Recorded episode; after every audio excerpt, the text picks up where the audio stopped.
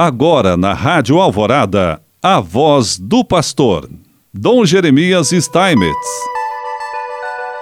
Prezado irmão, prezada irmã, mais uma vez nós aqui estamos e queremos te saudar com alegria. Esse mês de outubro, além de ser o mês de Nossa Senhora, o mês das crianças, é também o mês que habitualmente no Brasil se celebra o Dia Nacional da Juventude. Portanto, é um mês de reflexão sobre todo o trabalho de evangelização da juventude. Por isso, o Papa Francisco escreveu para o dia 23 de outubro uma mensagem para o Dia Mundial das Missões de 2022. Isso é com o tema Sereis minhas testemunhas. E começa assim: Queridos irmãos e irmãs, estas palavras encontram-se no último colóquio de Jesus ressuscitado com os seus discípulos antes de subir ao céu. Como se descreve nos Atos dos Apóstolos, recebereis a força do Espírito Santo descerá sobre vós e sereis minhas testemunhas em Jerusalém, por toda a Judéia e Samaria e ao, até aos confins do mundo. E constituem também o tema do Dia Mundial das Missões de 2022 e, como sempre, nos ajuda a viver o fato de a Igreja ser, por sua natureza, missionária. Neste ano, o citado dia proporciona-nos a ocasião de comemorar algumas efemérides relevantes para a vida e a missão da Igreja. A fundação há 400 anos da Congregação da Propaganda Fidei, hoje a Congregação para a Evangelização dos Povos e há 200 anos da obra da propagação da fé.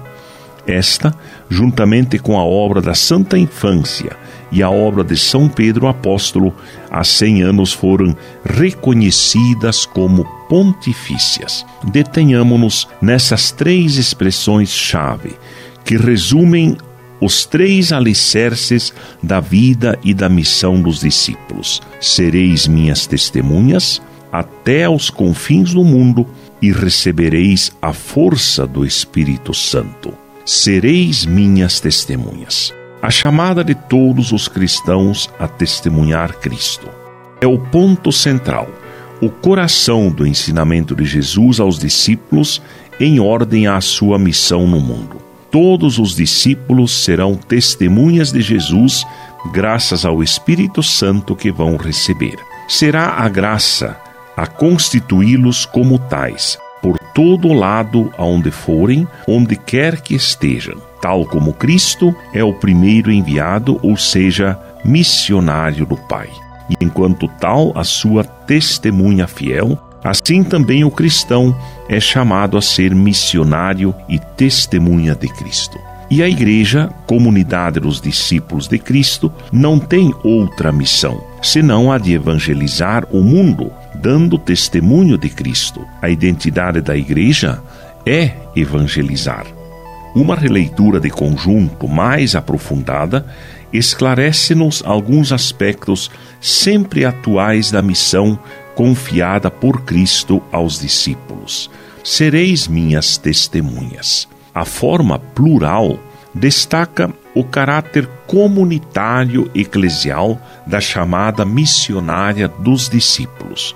Todo batizado é chamado à missão na igreja e por mandato da igreja. Por isso, a missão realiza-se em conjunto, não individualmente, em comunhão com a comunidade eclesial e não por iniciativa própria. E ainda que alguém, numa situação muito particular, leve avante a missão evangelizadora sozinho, realiza-a e deve realizá-la sempre em comunhão com a igreja que o enviou.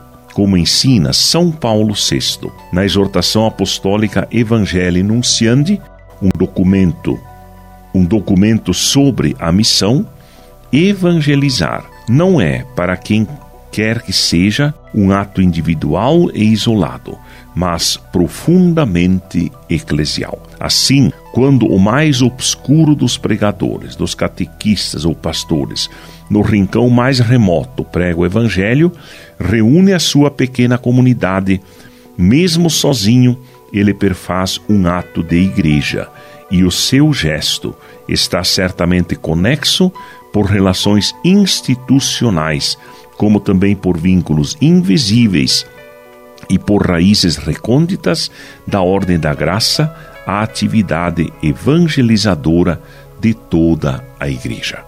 E assim ele nos abençoa em nome do Pai, do Filho e do Espírito Santo. Amém.